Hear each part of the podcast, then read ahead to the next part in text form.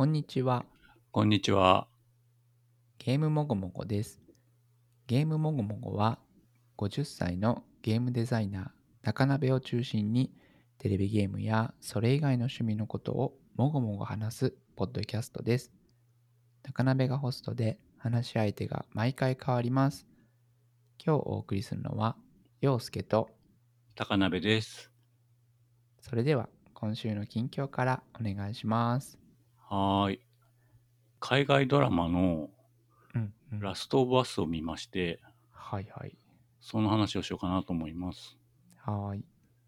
ラストオブアスは2023年1月15日にアメリカの HBO で放送されたドラマで、翌日の1月16日から日本の UNEXT で配信されております。ほいほい。UNEXT、まあまああの高いんですけど、うんうん。1ヶ月2500円ぐらいするんじゃなかったかな。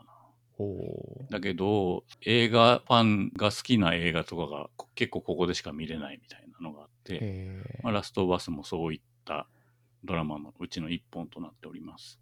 うんうん。でまあ、皆さんご存知だと思いますが、これは2013年に発売された PS3 のザ・ラスト・オブ・アスを原作にしたポストアポカリプスもののドラマです。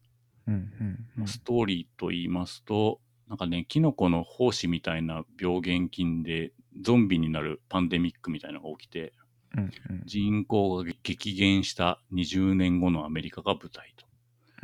で、ジョエルっていう50歳ぐらいのヒゲ面のおっさんと、エリーっていう14歳の少女が一緒に冒険するお話となっています。で、このゲームの中ではパンデミック発生が2003年っていう設定で、うんつまり、20年後って言ってますから、ゲーム本編は2023年らしいんですけど。まあ、当然発売日の頃の2013年にはコロナなど影も形もなく、結果的に予言みたいになってるっていうね、うん、そういうあの怖い感じがありますけどね。うんうんうん。で、このドラマに関しては、えっ、と、監督は5人ぐらいいるんですけど、そのうちの2人が脚本を書いていて、うんえーグレイグ・メイジンさんって人とニール・ドラッグマンさんっていう人が書いてます。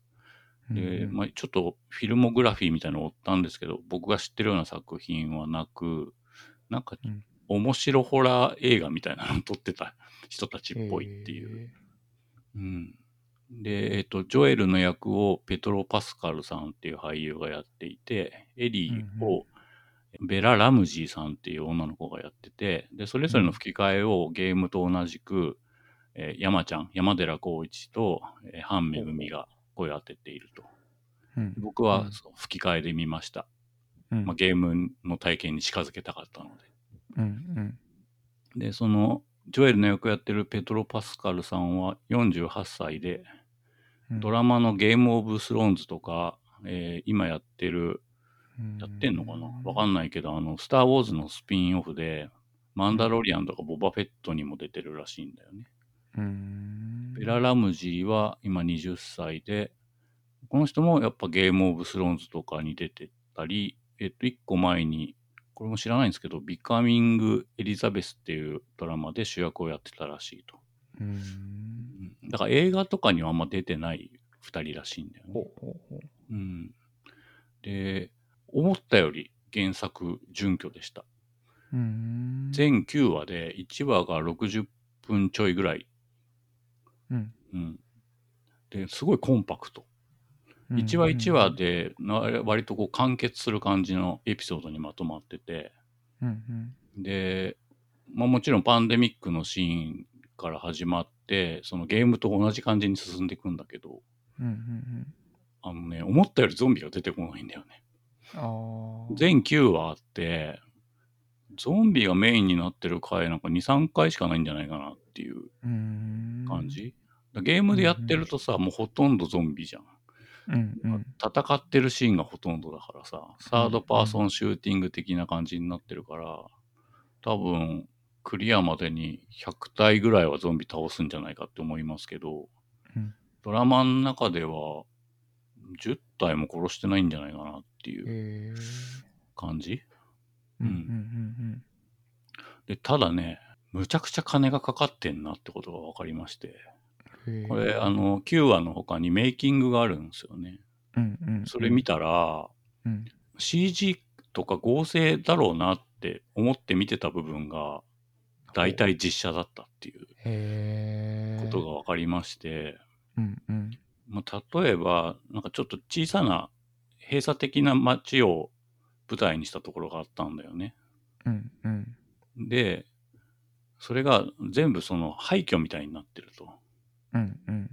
だからこれ結構 CG なんじゃないかなと思ったら、その街は実際にあるんだけど、ほ全部セットで、で、かう。つ、ほ1階の部分は全部セット。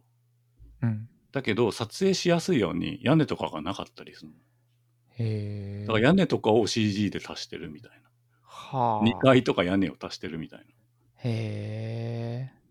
で、まあ、その荒廃した道路みたいなのとかあって、うん。例えば高速道路にスクラップみたいな車がうわーって渋滞したまま廃墟になってるみたいな。うんうんでそういうのとかもさ、CG だと思うじうん。うん割と実写っていうね。へえ。足してるんだけどもちろん、なんか上から。うんうんうんで、円形と、車で走ってる時に円形になんか墜落した飛行機とかあって、そういうのは CG だったりするんだけど、はいはいはい。なんか、キャラクターたちが歩くところとかは大体実写なんだよね。で燃えてる炎とかも実写で、うんうんうん。マジでと思って。で、ゾンビとかも着ぐるみ的なこととか特殊メイク的なことでほとんどやってて、うん。で、これはさすがに逆に着ぐるみだろうって思ったところが CG だったりとか、ああ。そんな感じなの。で、お話、は一話一話その完結する感じだから、うん。非常にコンパクトなんだけど、世界観もコンパクトなんだけど、そういうなんかオープンセットみたいなところで撮ってるから、すごい広がりを感じるっていうか、うんうんうん日本のさ、、そういう映画とかってさ、うんその、バラックみたいの作るんだけど、はいはい規模がちっちゃすぎて、うんカメラが上からしか撮れないとか、下からしか撮れないとか、うんうん。同じアングルで何回も演技するみたいなはいさはいはいはい。あとは、なんか、日光江戸村みたいなところで撮るとかさ、決まってるじゃん。うんうん朝ドラみたいな感じ。はいはいはいはい。あれがすごい世界観を狭くするんだけど、そういうのがなくて、ロケーションがどんどん変わっていくのに、ほとんど実写で、そのパンデミック後の荒廃した世界を表現しているっていう。うんうんうん。で、お話としては面白かったんですけど、うんうん。あの、一番大きなポイントとしては、エリはいはい。ーエリーがね、あの、見た目が可愛くないっていう。あ ゲーム本編だと、うんあのエレン・ページにそっくりな。モデルだったじゃないですか。はいはい。で、まああれ、エレン・ページモデルじゃないよって言い張ってんだけど、どう見てもみんなエレン・ページだと思ってて。うんうん。だから、まあドラマではわざと違う感じの人を選んだんだろうけど、うんうん。あの、可愛い感じではないんだよね。うんで、演技はね、すごい上手い。うん。で、エリーのキャラクターとしては、こう、悪びれる感じの14歳の少女って感じだから、うんうん。もしその現実の世界にエリーがいたら、うん、そういう感じなのかもっていう雰囲気はすごいあったの。うん。で、ゲーム同様、最初、ただの他人だった悪びれる女の子と、だんだん、こう、信頼関係になっていくみたいなお話なんだけど、CG のエリーを知ってるし、声も同じだから、うん。もう慣れるまでね、結局ドラマの終盤までかかっちゃったんだよね。ああ。なんか、あまあ多分エリーはこうなんだろうけど、うーん、なんかな、みたいな 気持ちにずっとなって。でうんゲームの絵も序盤で、その、ジョエルの娘っていうのがいて、うん。で、それは後にその仲間となるエリーに似てたみたいな話が結構フックになってるんだよね。うんうん。自分の死んだ娘に似てる女の子と旅をするみたいうんうんう。なんところがフックになってるのに、なぜかね、あの、ジョエルの娘はね、あの、ちょっと黒人系でアフロっぽい感じなんだよね。え CG のエリーにも似てないし、ドラマのエリーにも全く似てないっていう、ー。うんうん。その辺もちょっと謎だった。うん。で、まあ、全9話なんだけど、主人公の2人があんまり関わらない話っていうのが結構あって、で、3話、5話、7話がすごくいいんですよ。うん。でね、3話が特に、あの、衝撃的だったんですけど、うん。ゲームのサブキャラクターたちをなんか掘り下げるみたいなエピソードなんだよね、どれも。で、俺、なんか、あんまりそのラストバス本編の話を覚えてなかったのかなと思ったんだけど、うんうん。俺が覚えてたのは、地下みたいなところに武器とかをいっぱいこう溜め込んで、うん。籠城してるおじさんみたいなのがいたの。で、その人のエピソードだったんだけど、ドラマは。ほうほうほで、そその人が、えっ、と、ジョエルに会う前の話みたいなことで、全然ジョエルとエリーが出てこない話なの。う。うんだからね、その人がなんかね、ゲイだったっぽいんだよね。うん。うんうん。うん。で、ひひげ面で、うん。えーすごいデブで、武器とかすごい溜め込んで、うん、で、近所のその町から、あの、うん。食材とかを取りに行ったりとかして、結構悠々自適に暮らしてるんだけど、うん。えっ、と、家の周りをこう罠とかで囲ってあって、ゾンビとかが来ても大丈夫なようにしてたと。うん、で、その中の落とし穴の罠に、うなんか引っかかったっていうこう通知が来たから、うん、見に行ったら、うんなんかどっかから来たうん人間がその中に引っかかってて。で、助けてくれとかっつって、うんで、助けてあげるんだけど、あの、うんもう出てってほしいわけよ。自分一人で暮らしたいから。うん。だけど、なんやかんやあって恋仲になって、ほなんかベッドシーンとかあってさ。男同士で。ひひげ面のおじさんなんだけど、でもその人もなんか自分がゲイだとあんま気づいてないというか、うん。その瞬間まで。うん。で、出てってほしいのに食事与えたりとかしたしてるうちにこう仲良くなっちゃうんだよね。うんうんうん。で、居候みたいな感じでそいつがいるのにさ、うん。なんかシャワー浴びてこいよみたいな感じになってさ。そしたらその家の主人の方がさ、シャワー浴びてきて、裸でベッドに入ってさ、なんかうん。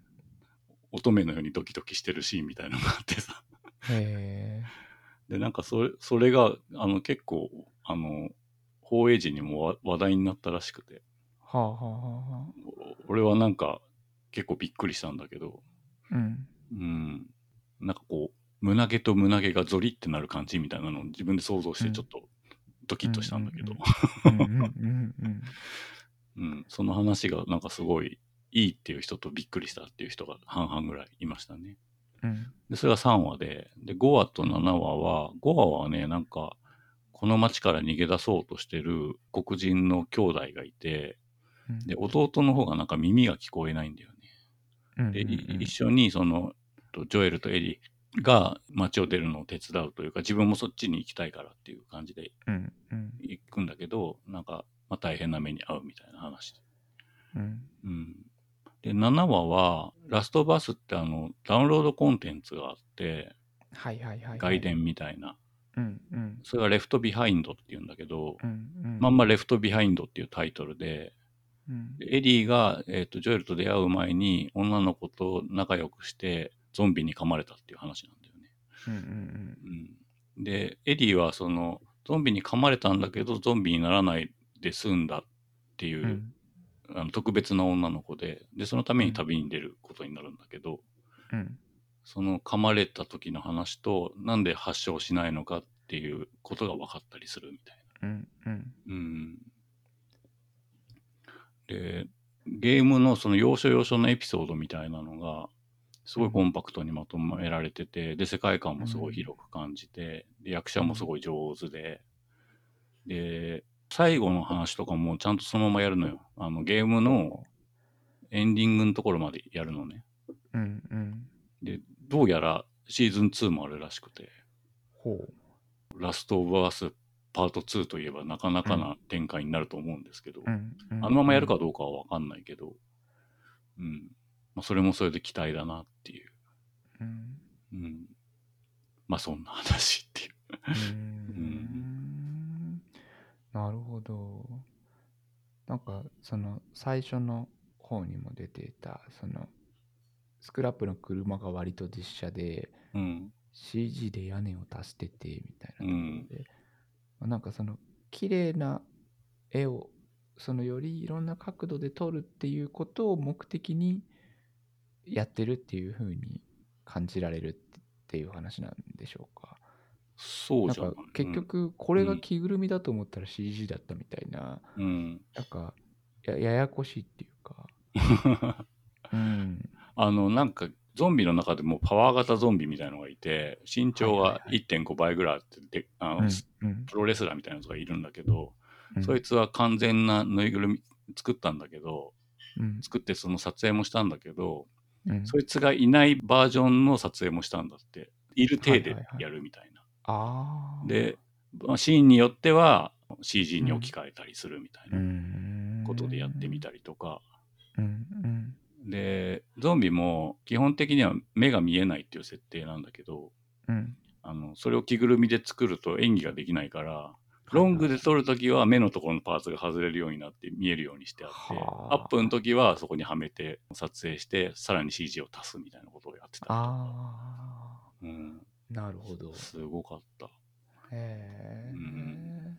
もともとビデオゲームのものでうん。なんかねそれがこう実写と CG で CG をこういろいろ駆使してるっていう話があなるほどなと思いながら。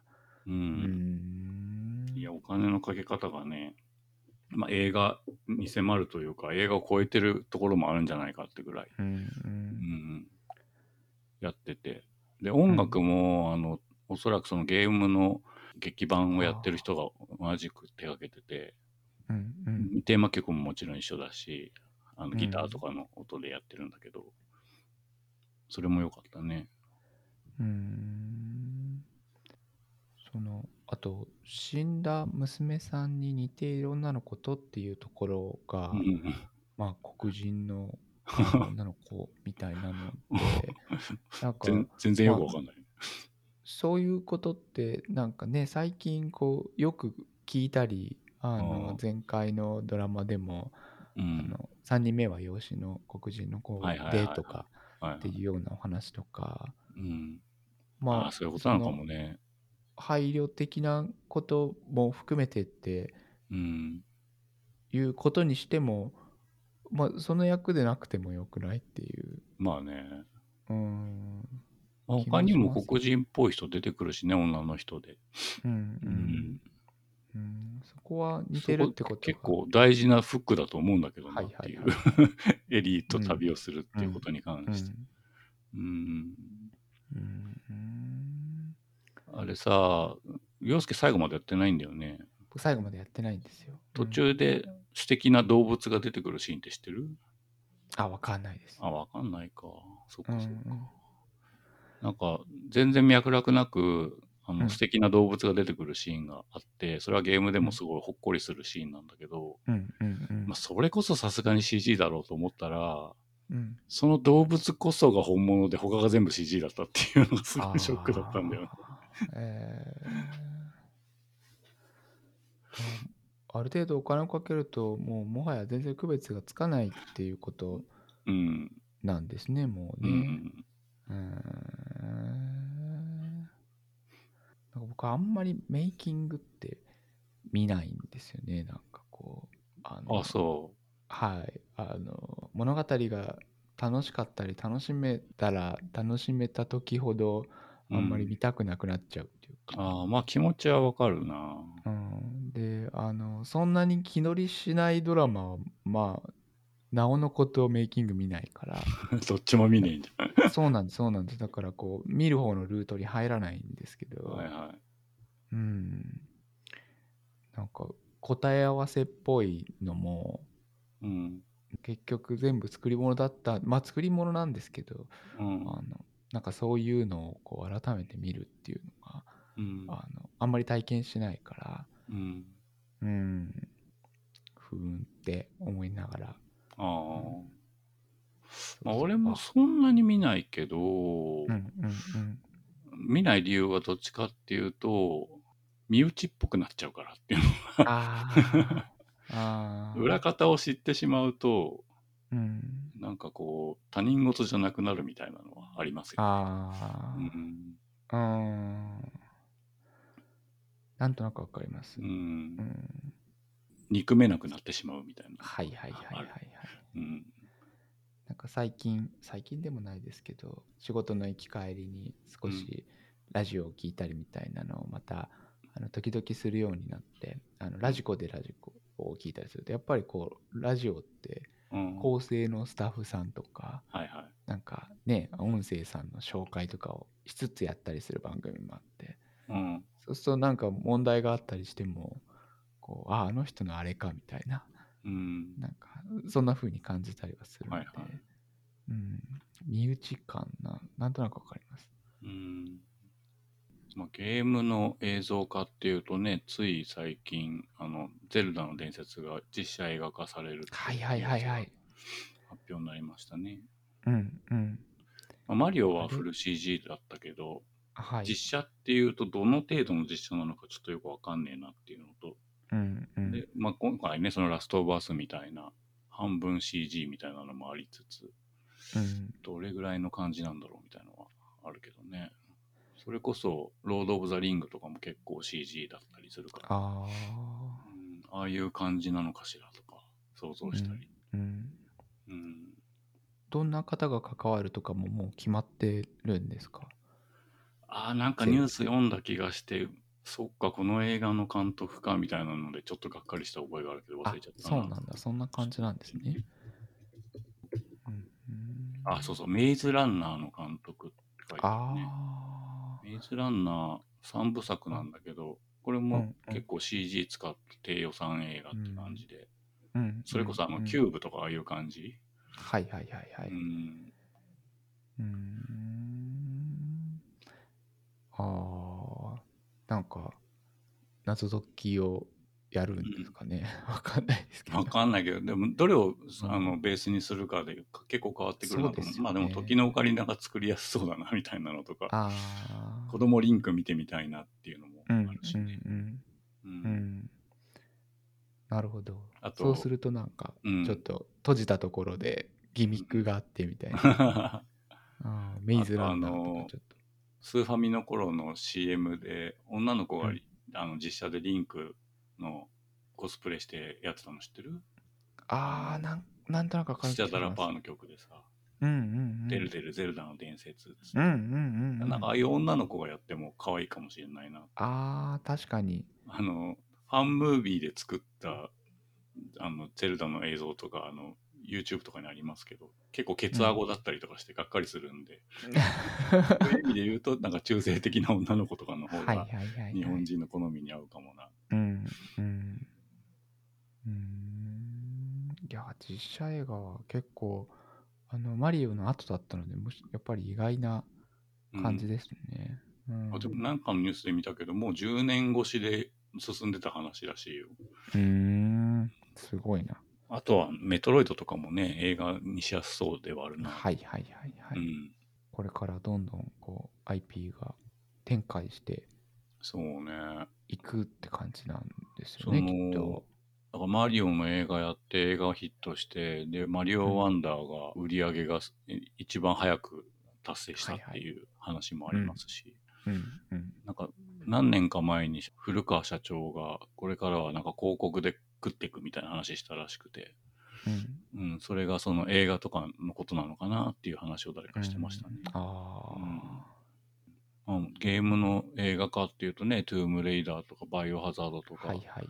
そこそこの成功例はあるけど、まあでもどっちも結構別物っていう感じがあって、うん。うん。その中で言うと、マリオとかラストオブアースはかなりその現実リスペクトがちゃんとありつつ、はいはい。文句ない感じに映像化されてて、うん。結構幸せな時代に生きてんなっていううん感じがしたよ。ね。うんうんうん。なんか話は少しずれるかもしれないですけど、あの、夢を見る島のリメイクをやった時に、僕がゲームボーイでやった時に想像してた時の色合いとか雰囲気のやつだっていう感覚になったんですよ、ね。実写版みたいなみたいな。あそうそう。なんかあこういうあこんな風な色合いだったように見えてたゲームボーイの色っていう、えー。なんかそういえそれは白う黒バージョンってこと？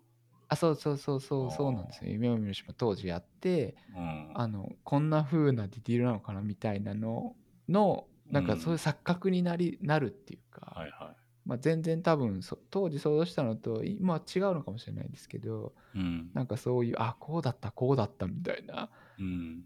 うん、なんかもともとこうだったみたいな感覚になるっていうのがなんかちょっと面白かったなと思うんですけど、うん。それがなんかこうマリオの映像化とかゼルダの映像化とかの時に、うん。いやマリオだったらこうだよねとかなんかうんゼルダだったらこうだよねっていうその理念とかが落とし込まれてるっていうかなんかその迷った時の判断材料みたいなところがうん。なんかはっきりしっかりしてるとああなるのかなっていうふうに思えてうまく言えないんですけど、ううんん。あのきっとこうどっちにするっていう時にいや、うんこっちの方がこうじゃないっていう時その方向性っていうかうん。なんかそういうのがなんかブレてないんだろうなきっとって勝手に感じてて、あなんか面白いなと思って。うんうん。ゼルダに関しては51%以上任天堂が出資してるっていう話とあとやっぱり宮本茂がクレジットされる感じなんだと思うからうん。他のその、何？例えば日本のアニメを実写化したやつとかに比べたら全然原作に忠実というかはいはいはいはい。魂がちゃんと残る感じにななるんじゃないかな。うんうんうん。ドラゴンボールエボリューションみたいにはならないんじゃないかなっていう。ちょっと僕あの全然あの詳しくないんであれですけど、うん。あんまりこう魂の成分がちょっと薄味になってるってこと、うん、なんか大体の契約はそうらしいんだよね、ハリウッドの契約って。その内内容いじっても文句言わないみたいな。ああだけど、そうじゃなくて、任天堂は主導権を握ったまま映画化してる。うんうん自分でお金も出すっていう。うんうんううんんで、配給がソニーなんだってね。それもちょっと面白いよね。へえうん、面白いなへえまあそんな感じで、ラストオブアス、うん。なかなか見るの大変だと思いますけど、見れるはい機会があったら見てほしいなと思うし、うん。原作知らなくてもドラマから入ってゲームに戻るパターンもありだと思うぐらいよくできてたんで。うんうんうん。おすすめですよという。はい。はいそんな話でした。はーい。僕はソフィーのアトリエ不思議な本の錬金術師 DX というソフトのお話をしたいと思います。はい。開発はですねこれなんかちょっとウィキから拾ってきたんですけどガスト長野開発部というな長野ってちょっとよくわかんないんですけどこういう名前になっていて、えー発売元が光栄テクモゲームス。で、えー今スイッチ版で僕遊んだんですけどスイッチ版のお値段が5280円だそうです、うん。ジャンルは錬金術生成 RPG っていうのみたいなのがついていて、うん。これはデラックス版が2021年出たんですけどうん。もともと無印版がえー PS4 と PS3 とビータで2015年の11月に出ているというソフトです。うんデラックス版が21年の4月22日に出てて、うん。えー当時 PS4 スイッチ Windows みたいな感じで出ているようです。うん。でアトリエシリーズは本当に毎年のように新作が出てだよね。ていや本当にすごいなと思うペースで出てるんですけど、うん。あのプレステ時代とかもあるんですけど僕はそこら辺あんまり触れてこなくてうん何度か挑戦したんですけどまあちょっと難しいなっていうような話とかうん。あとあのゲームボでもちょこっと話したんですけどライザのアトリエをやってはいはい。でなんかその時にはなんかこう僕の物語を読むテンションに合わないなとかうん。あなんかこれは僕向けじゃないのかなと思ったりして、うん。ちょっと一旦こうお休みをしてまだ寝かせてるような状態なんですけど、ソフィーすごい楽しくっなってきて、うん。で今17時間ぐらいやってるんですけどまだまだ先が長そうなんですけど、うん。あのゆっくりゆっくりなんか遊びたいし遊べてるっていう感じなんですね。うん。でソフィーのアトリエ自体は、えーソフィーのアトリエも2も出てるんですけどそのソフィーのアトリエはアトリエシリーズの17作品目ってことでなんかあその？アトリエシリーズ自体もなんかこう、なんていうんですかね。ドラクエも123がまあちょっとこうあのひとまとまりみたいななんとなくそういう感じみたいなのとかうん。あったりするんですけどもうちょっと明確になんとかシリーズなんとかシリーズとかでうん。ここ3部作ですみたいななんかそういうシリーズがあるんですね。でシリーズごとに舞台が変わるというところがあってうん。不思議な本の錬金術師なのでこれ不思議シリーズっていうあ名前がついているみたいなんです。うん。でその不思議シリーズにはフィリスのアトリエとか、うん。えーまあ、他にもいろんなあのもう一個アトリエの話があってその3本合わせて、うん。その不思議の3部作みたいな,、うん。なんかそういうトリロジーみたいなのでソフトが出たりもしてるんですけどうん。他の不思議シリーズのことは僕まだちょっと全然わかんないというぐらいの知識です。うんでこのソフィーっていうこの検索すると、まあ、まんま出てくる可愛い女の子が主人公でうん。錬金術師のおばあちゃんがいるんですけどもうすでに亡くなっていてそのおばあちゃんに憧れてるっていううん。あの女の子なんですね。でご両親はいなくってで、まあ、一人で住んでるんですけど、うん。まあ、独学でいろいろやるんですけどまあまああんまり上達しないと。うんでそんな中でこう家をいろいろしてたらなんか喋る本が出てくるんですよ。でこいつはプラフタっていう名前なんですけどそのプラフタは記憶喪失でなんか錬金術に詳しいと。うん。でその錬金術を進めてなんか錬金術のことをそのプラフタの本に書くとうん。記憶が蘇ってくるって でこのプラフタは なんかこのすごい錬金術を知ってるみたいだっていうようなことがだんだん分かってきて、うん。この本の記憶を蘇らせましょうみたいなことが、うん。まあ、まず大きな目的になってるんですね。うん。でアトリエシリーズのなんか初期の作品はうん。割とこう1年間のうちに一定の成果を上げましょうみたいな。うんうんでだから制限の日取りがあってそこでいかに効率的にやるかみたいなゲームでうん。なんかそれがまあ僕自身が難しいと思ってたところなんですけどうん。ソフィーはなんかこう錬金術をゆっくり楽しめるみたいなところで、うん。ライザとかもそうなんですけどあの基本的期限がないんですね。うん。なんかのんびりやれてうん。でなんか錬金をこう楽しむみたいなんでうん。だかなりぼんやり寝る前に遊ぶみたいのが結構多かったりしています。うん。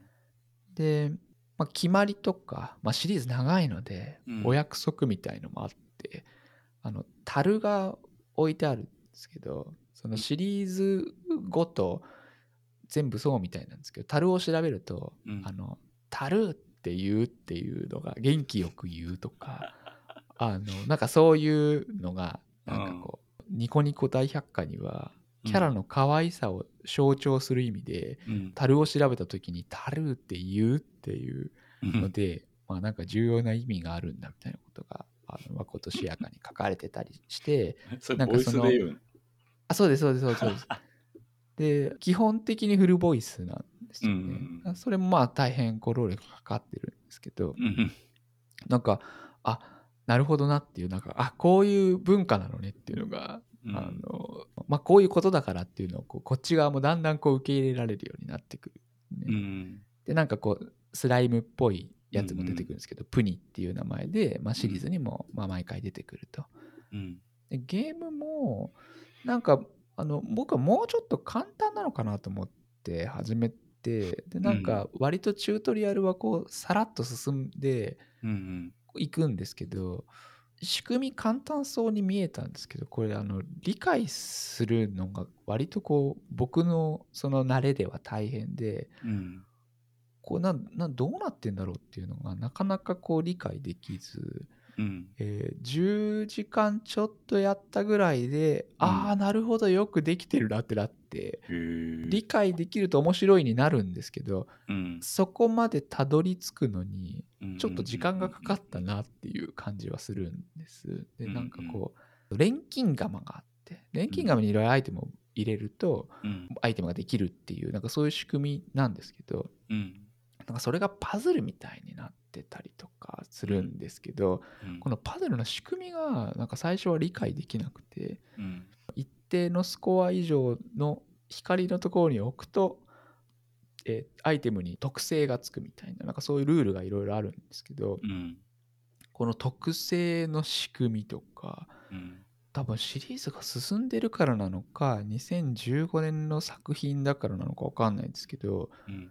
なんかこうしれっとほとんど触れるか触れられないかみたいなのとかうん。カフェみたいなとこでお金を払うと教えてもらえることとかにうん。このアイコンにはこんな意味があるよみたいなのが 言われたりして。あそうそうそうなんかちょいチュートリアルみたいなのあうん。それってそういう意味だったんだみたいなのがうん。あの後で教われたりとかしてうん。あと敵も突然急に強くなって、うん。うん。あちこちウェブで検索したりするとまあ非常に簡単ですよみたいなのがこう書いてあったりするんですけどうんだからシリーズに慣れてる人は多分簡単なのかなと思うんですけど結構がっつりお金をこう序盤で稼ぐ方法みたいのを検索してうん。そういうのをゴリゴリやってうんでちょっとした工夫で強いアイテムを作るみたいなのもやってとかっていうのをやってったら、うんあなるほど割とうんこうリテラシーが高くないとできないっていうかうん。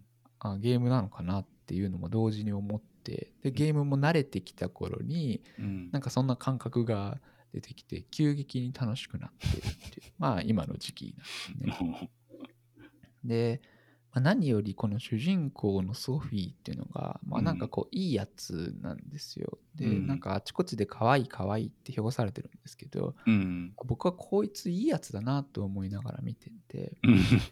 過度にふざけたりなんかちょっとこうバカにしたりせずに、うん。アサーティブっていうんですかねなんかこう裏表がなくうん。思ってることは口にするんですけどうん。純真な感じみたいなのがあって、でなんか嫌味のないキャラクターなんですね。うん。ででそんな中でそのライザの時は僕物語の流れみたいなものになんか全然こう大きな展開がないこととかにうん。こううーんって思ってたんですけどうん。そのなんか改めてあ僕あんまりアニメもドラマも見ないですけどうん。その日常系みたいなジャンルうん。をなんかこう少し想像して、うん。そういうもんだと思ってうん。物語が緩やかなゲームなんだと思ったらうん。イベントとかも至極どうでもいいように見えるようなことがうん。なんかこう無難なやり取りとか些細なやり取りが積み重なっていくことがちょっと楽しくなってきて。あとあのキャラとか背景がゆっくり動くっていうこととかほとんど動かないとかっていうのがうん。なんかこう最初に抱いた印象からあんま離れないっていうことがうん。あの僕の疲れた脳みたいなところにちょうどよかったっていうか その悲しい話とか、まあ、それこそラストオブアースのようなそんなことになってたんですかみたいなこととかがうん。悲しい話とか葛藤がこうあんまりないうん。なのでなんかこう逆にこの僕の疲れた時にうん。肩の力を抜いて遊べたり、うん。その様式美みたいなあこうなるんでしょってやっぱりみたいなのがうん。あのでいいことが基本的に起こるのでうん。なんか僕がこのゲームを遊び続けるとこんな気持ちになるのではっていうのがうん。こうよくわかるっていうか で予想通りでうん。僕牧場物語シリーズとかもやっぱちょいちょいやって楽しいなと思うことの一つにそのうんこの小さなコミュニティへの貢献感みたいなのとかうん。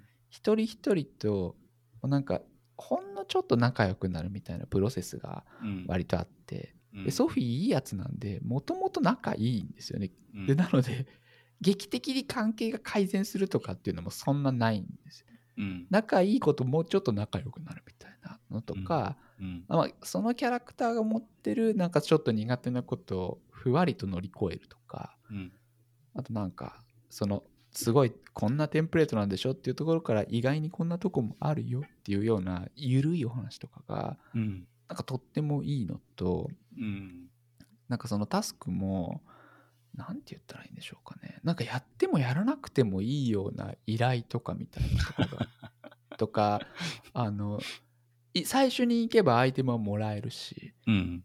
とかっていうのももう最終ポイントも異様にあるしとかっていう中でなんかこうぬるーくやれることと、まあ、うん。やると得することがうわーってあるんですよね。うん。でなんかそれがこうなんか大変心地よくてなどのモンスターを何匹倒してきたらいくらあげるよみたいなとか、うん。で地味に依頼をこなしていくと、まあ、確実にメリットがあるみたいなうんのとか。でそんな中でこうちょっとクールっぽいキャラクターとかの依頼頼まれてやると、うん。ほうこれをお前が作るのかすごいなとかって言われてうん。へへそうかなってこうソフィーが言うみたいなシーンであなんかこいついいやつだなって なんかお互いに思うおうでなんかその徐々にできることも増えていくし、うん。まあ、システムもちょっとずつ開放されて、まあ、これもまあなんて言うんですかね UI とかもうちょっと分かりやすくなんねえかなって、うん。こうしたらいいとかあんま思いつかないんですけど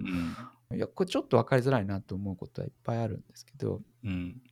その頑張って頑張ると報われてうん。でみんなに少しずつ認められてうん。とかまあもともとある程度認められてる子がさらにこうよくやったねって言われるっていうのがなんかこう僕の願望みたいなものもなんかこう投影しやすかったりしてうんソフィーのんびりやってるとですねなんかその銃を作るキャラクターみたいのはいるんですけどうん。銃を撃つゲームとかうん。ちょっとやりたくないなって思ってしまうような感じがあって、うんでも敵を倒すんでしょ？これも。敵は倒すんです。あの、うん。刀持ってるやつとかいるんですけど、うんあのあくまで素材を集めるためにっていうところでうん。獣の皮が欲しいのでみたいのでちょっとその獣のところ行くみたいなあそういう敵なんだ。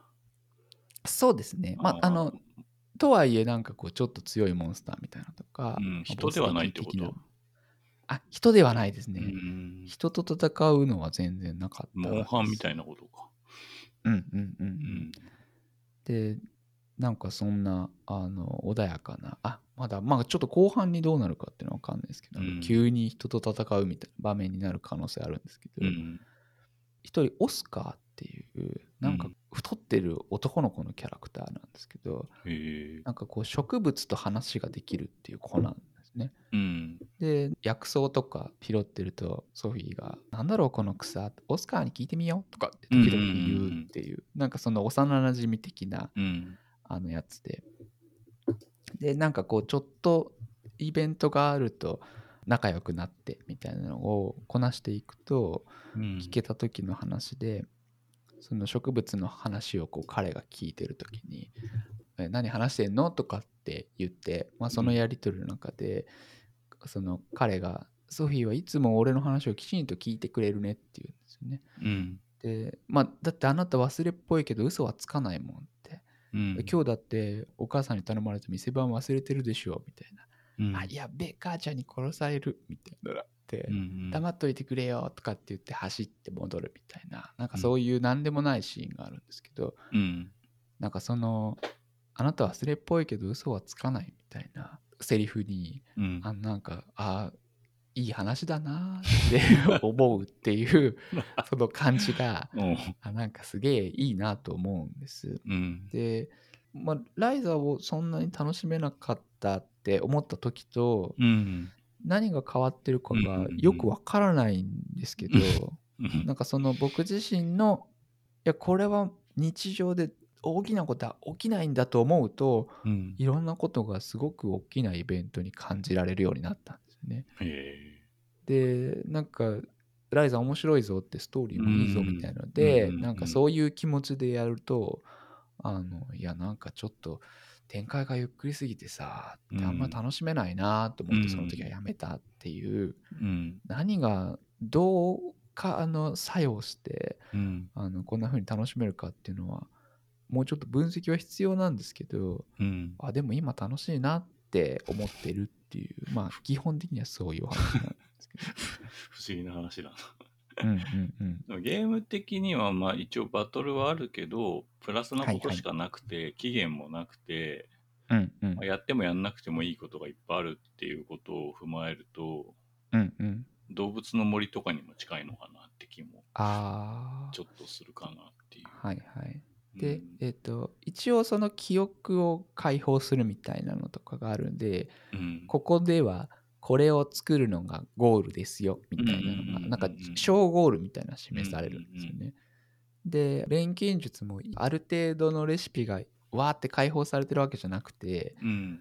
グレーになってるレシピがあってそれがこうん。う進化のマインドマップ上みたいなのでこう右に右に行くようなものになってで A 地点を解放すると B 地点のところが見れるようになってみたいのでなんかこう今これを作ると先に進めるよみたいなのが非常にこう分かりやすくなる、ああ、ねはいはい。うん。でなので、まあ、日常でまあ好きにアイテムを作るっていうよりはうん。こいつを次に作るといいですよみたいのはもう明示はされてるんですけどじゃあそれを作らないと何にも進まないかってそんなことなくてインゴットみたいのうん。あの延べ棒を作ってうん自分の武器を強化するっていう方向に行ってみようとかちょっとだけ難易度上げてあの高く売れる石をいっぱい拾ってきて売るっていうのをしばらく繰り返そうとかうん。なんかそういうのをやるのもすごい楽しくなったりとかうん。あとはあの調合の仕方が分かるとこの爆弾にこういう特性を載せたいからうん。この爆弾の材料となるやつにうん。この特性が乗るようにしてみようとかうん。をなんかするとこの材料の材料のアイテムをまず見に行っはいはい。てとか、なんかそういうことができるようになると急激にこう面白みが増してくるんですよ。うん。まあ自分でどうでもいい。目的を決めるところがやっぱいいんだろうね。はいはいはいはい。うんなんかこれをしなさいっていうことうん。以外のことで過剰に強いアイテムができてうん。あの結構困ってた敵とかをバシバシやっつけられると、うん。またなんかちょっと素材が手に入ってこの素材で何作れんだろうなとかうん。あこの素材があるとここの錬金釜を強くしたりみたいなそもそもの錬金釜が強くなるんじゃないとかなんかそういうこループになってるっていうかそれはやっぱりなんかシリーズ重ねただけあってうん。大変よくできてるなっていう感じがして、うん。で2が出てるんですよね。ソフィーの後でも2が出てうんて。でそれは割と最近出たみたいなんですけどうん。かなり出来がさらにいいみたいでへえ。と思って。うん。ライザもシリーズシリーズじゃないか。ライザも3まで出てるんですよね。でなんかすごいなと思って。ううん。んこれオスカーって人も検索すると太ってるバージョンと痩せてるバージョンがあってあ同じ人なのかどうなのかちょっと分かんないけど髪型はとりあえず一緒だなっていう。えー王子様みたいなね雰囲気ですけど。なんか痩せるのかな？うんわかんないシリーズによっては痩せてんのかな？ああうんうん分かうんんないけど。うん。そうでなんかあのスターシステムっていうんですか？なんかうんうん。うんあの多分いろんなシリーズに出てきたキャラクターがしれっと出てきたりしてそういう感じなんだ。楽しめたりシリーズのファンはこうああいつだみたいなので楽しめたりするみたいのがあったりするようなんですけどうんとにかくなんかあこれぐらい緩やかでこんな風になるかななんかちょっとクールであのまあ別にいいんだよ俺は仕事なんかっていうキャラクターで。うん。でもソフィーとは仲のいいちょっとうん。車に構えたおじさんっぽい人とか出てくるんですけど。もうどうなるかわかるじゃないですか、うん。だからそれがなんかとても安心だなと思って、はいはい。うん、あなんかこういうのやりたかったのかと思って、うん、今はそんな気分でやってんですけどね。うん。うん続編ってどうやって作るんだろうな。結構やりきったりしてないもんなのかね。ああ話がまた別の話があるってことだよね、はいはいはい。で、2は、ソフィーのアトリエの2のあらすじみたいのをちらっと見たんですけど、うん。見ると、全然なんかまた夢の中の話みたいな。ああ、そういう感じか。のとか、まああの、む昔の話っていうか、その、なんか幼くなってる？このソフィーも。あ、2ですか？うん。2はどうなんだろうな。僕ちょっとわかんないですけど、だなんかワンの写あの画像よりなんか幼く見えるけど。うーんこのソフィーの造形にはいろんな人がすごく頑張って作ってらっしゃるんだろうなっていう感じで 動きやら見た目やら大変好感が持てるですよね。うん。うんどれどれと思ってあのうん割と検索するとソフィーが一番可愛いって言ってる方が多くてどれどれと思ってうんやってみたものの、ああ、いいやつだなって まんまと思ってるんで。うん。うん。あ、でもやっぱ順番に年取ってるって書いてあるな。16、うんうんうん20、24って書いてある。その続編で、まあ、より好感度を上げるにはこうした方がいいっていううん。デザインになってるっていうのもまたちょっと面白いですけどね。うん。うん。意外だね、こんな、そのアトリエシリーズには急にはまるとか。うんうんうん。なんか調合楽しいは楽しほんと、かったんですけどね。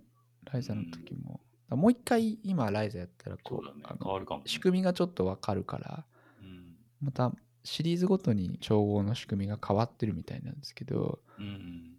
なんとなくそのルールの一部が分かればうんうんうん。なるほどってなる気がするのと、あとその調合のちょっとしたコツみたいなのが、うん材料の色っていう概念があるんですけどその色を揃えるとすごいアイテムが強くなりやすいみたいなのがどこでも説明がされないんですよね。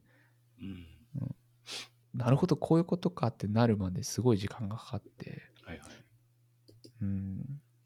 あれ、うん、まあでも、根幹、うん、どうなんだろうな。まあ、そらそらそうでしょぐらいの感じなのか、よくわかんないんですけど、うん。うん、不思議でした。なんか、不思議のダンジョンシリーズみたいに、こう、あやり続けてないと当たり前のことがわからんみたいな、あ、うん、ありそうだよんね。そうなんです。え、斜めに移動しないの？みたいなうん。多分、やってる人からしたら当然のことすぎてうん。説明がされないんだと思うんですけど、うん。ああ、なるほど、こういうことかってなるのまでにちょっと時間がかかりました。うん。うんなのでなんか掴んで面白みが増すっていうところまでに結構時間がかかったので評価もかなり高いけど、でも好きな人しか買ってない感じがするよね。はいはいはいはいはいはいうんな？んだっけな、プレイステーションプラスかなんかで配信されたやつかなんか触った記憶がある。自分で買った記憶はないんだけど、うん、うん。触った記憶はある。あああれ？もしかするとソフィーだったかもしれないあ、ですねそうなんだ。確。か。うん。うん。だったような気がします。うん。うん。で結局スイッチ版で寝る前にやってるんですけど。なんかちょうどいいんですよね。うん。うん。あの新しいこの調合でこいつだけ作ろうとかうん。ちょっとお金稼ごうとかうん。の感じがちょっと楽しくって。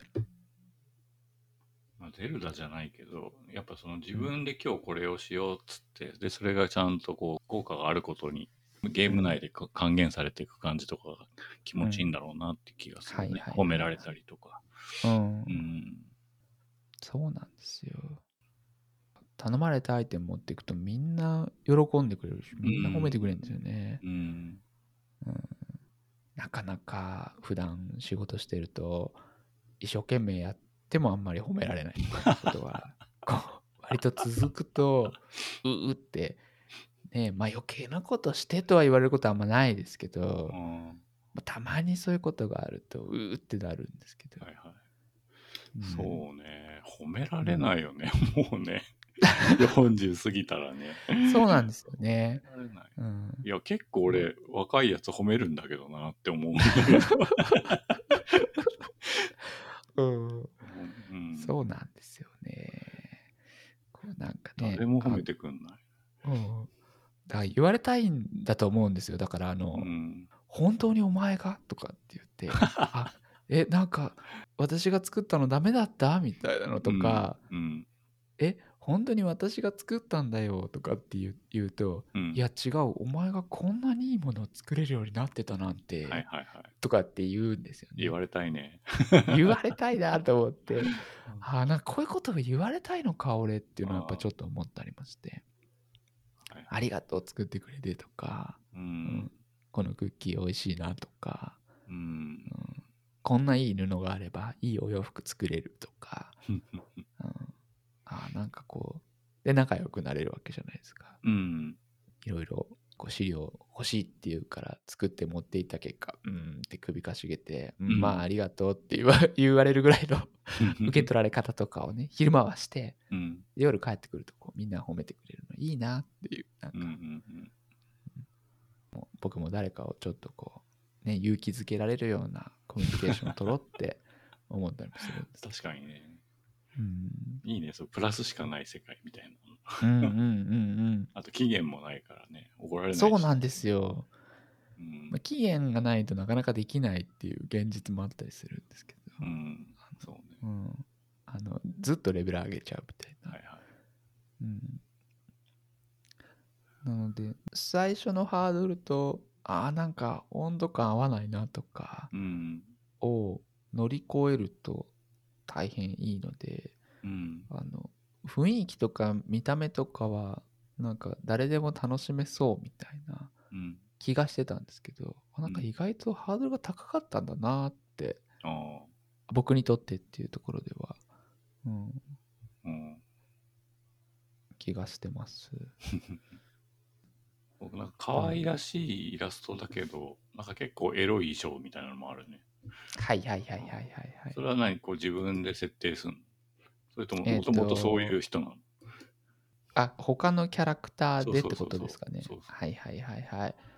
あのこういう服が着たいっていうかうん。あのこういう服が似合うんじゃないかって作ってもらったキャラクターだと思います。へえ、うんそうなんだ。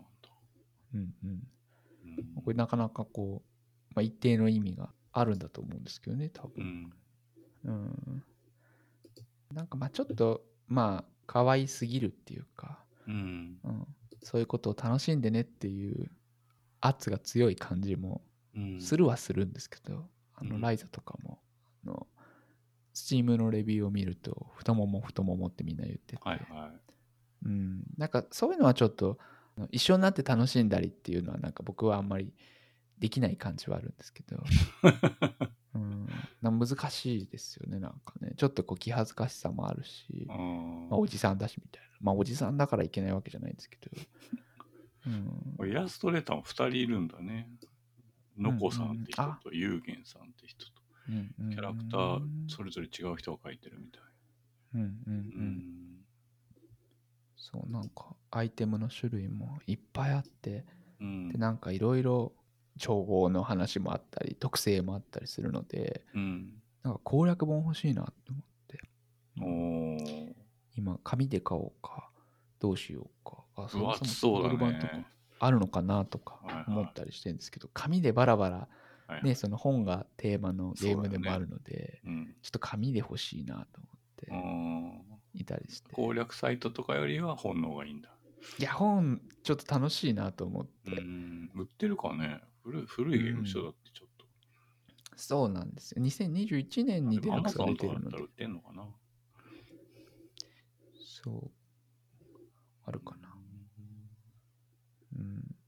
公式ビジュアル攻略本うん。今日思ったんですよね。あ攻略本とかいいなって思って。う んあ売ってんなあ Kindle 版もあるな別にオンラインゲームとかじゃないから、こう、内容が一新されたりとかそういうことはないのかうんうんうん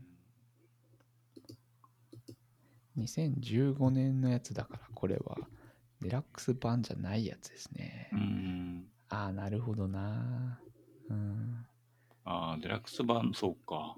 デラックス版とかだと攻略本で言いづらいかもね。確かにうんうんなるほどな、うん、そうなんですよね。まあ、ちょっとゲームと一緒で、まあ、僕のお話も緩やかな感じなんですけど、一見するとうん。些細なやり取りが積み上がっていくっていうこと自体が割と楽しかったりするゲームなので、うん。まあ、最近またマリオも新しいの出てうん。マリオも困りごとがある人の前でマリオがジャンプ2回してうん。言ってくれるの？みたいななんかあのシーンとかだけでもなんか急にグッときたりしちゃって ちょっと今はもう少し疲れてるせいもあってかうん。悲しい話や葛藤がない緩やかな世界がとても温かくて、なんかそういう気分の時には楽しめるんじゃないかなと思うので、うん。もうかなり有名だしあの売れてる作品ではあるんですけどうん。あのぜひ遊んでいただけたらななんて思いました。うん、まあそうね。ゲームに与えられた役割の一つな気もするよね。そのなんかうんやったことを褒めてくれるみたいはいはいはいな。はい。うんまあちょっと美少女系っていうところでちょっと引っかかりはありますけど。うん。うん。何、どのアトリエシリーズを遊べるようになってるのかちょっとわかんないな。今検索してたんだけど。持ってるゲームライブラリーの中の検索ってないよね。そう、検索あと引っかかりづらいんですよね、なんかね。なんかプレイステーションストアとかすげえ使いづらい。うんうんうん。持ってるやつをちょっとあれハードディスクから見てみようかな。それで触ってみようかなとは思いましたけどね。うん、うん。2016年の PS プラスうん、で無印版のソフィーのアトリエ。まあ、本質は別に変わんないでしょ、きっと。あ、そうですね。うん。うん。うん。フリープレイをやってたみたい。多分、その頃から入ってると思うから。うんうんうん。うん。まあ、落とし忘れてなければ。うんうん。変わらないと思います。うん。うん。どれぐらい売れてんだろうね、そのシリーズ重ねるっていう。毎回あー30万本とか50万本とか売れてんのかね。ソフィーのアこト海外も出てんの？海外も出てるんじゃないですかね。うんあなんかアメリカの発売日っていうのが出てますね。うん。うん、ソフィー売上本数、ウィキですけど、40万本。すげえ。うん。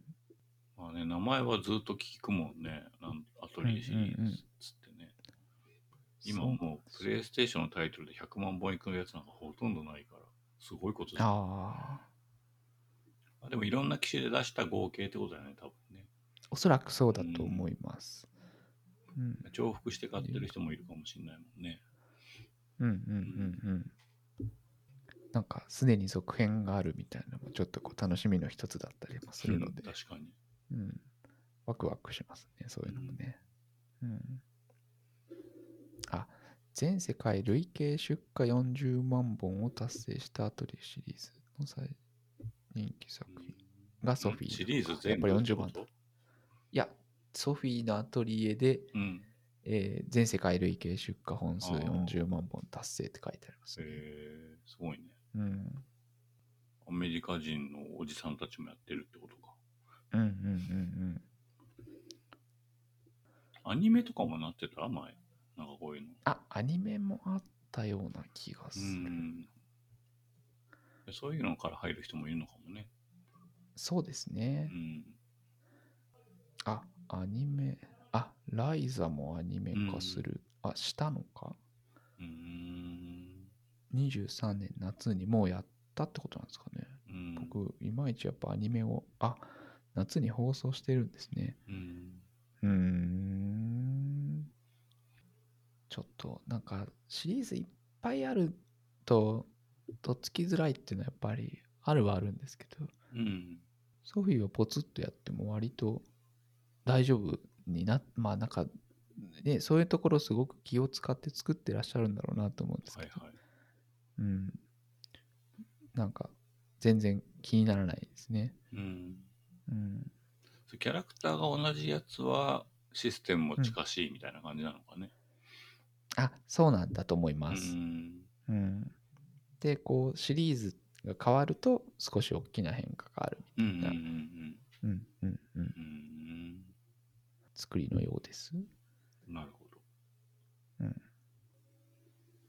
はい。うんはい。そんなとこですかね。はーい。スイッチのスーパーマリオブラザーズワンダーについてお話ししようと思います。うんこちらは2023年10月20日に出たスイッチ向けのソフトで、えーダウンロードパッケージともに6500円ぐらいとなります。開発販売が任天堂です。2012年の Wii U のニュースーパーマリオブラザーズ U 以来、11年ぶりの 2D マリオとなります。まあでもその間に一応スマホでスーパーマリオランっていうのがああ。2016年に出てまして、そこから数えると7年ぶりとなっております。で、まあ大きなトピックとしては、歴代マリオの声をやってた人が変わったと。うんチャールズ・マーティネーさんっていう方がやってたんですけど、68歳のマーティネーさんから、ケビン・アフガニさんっていう26歳の若者に変わりました。うんこれもね、なんか言われなきゃわかんないぐらいうん。ナチュラルな変化で、なんか若くなったなとかそういう感じではなく、ドラえもんよりもナチュラルにマリオ、はいはい。マリオだなっていううんうん感じでした。で、ストーリーは今回、キノコ王国ではなく、フラワー王国っていうところにうん。クッパが攻めてきて、で、なんかそのワンダーフラワーっていうのがある世界なんですけど、そのワンダーフラワーを手に入れたことで、なぜかそのクッパがフラワー城と合体してしまうっていう、うん。クッパが城になってしまうっていう。うで、ん。城乗っ取られたら困るからっつって、マリオとフラワー王国の王子が一緒にその城を取り戻しに行くうん旅に出るといった感じです。うん。で、まあ、ワンダーってタイトルがついてる通り、不思議なことが起こるっていうのがこのゲームの特徴で、えー普通のその横スクロールのマリオのコースの途中に、ワンダーフラワーっていうのが隠されてると。で、それを取ると、なんか画面がこう、ぐにゃーんってなって、マリオ自体のルールが変わったり、マリオ自体が変わったり、操作が変わったりみたいなことが起きる。まあミニゲームみたいなことだと思えばいいと思うんですけど。うん。うんで、。その中で、ワンダーシード、種、種を取ると、まあなんか今までで言うところのパワースターみたいなことになるっていうはいはいはい。感じです。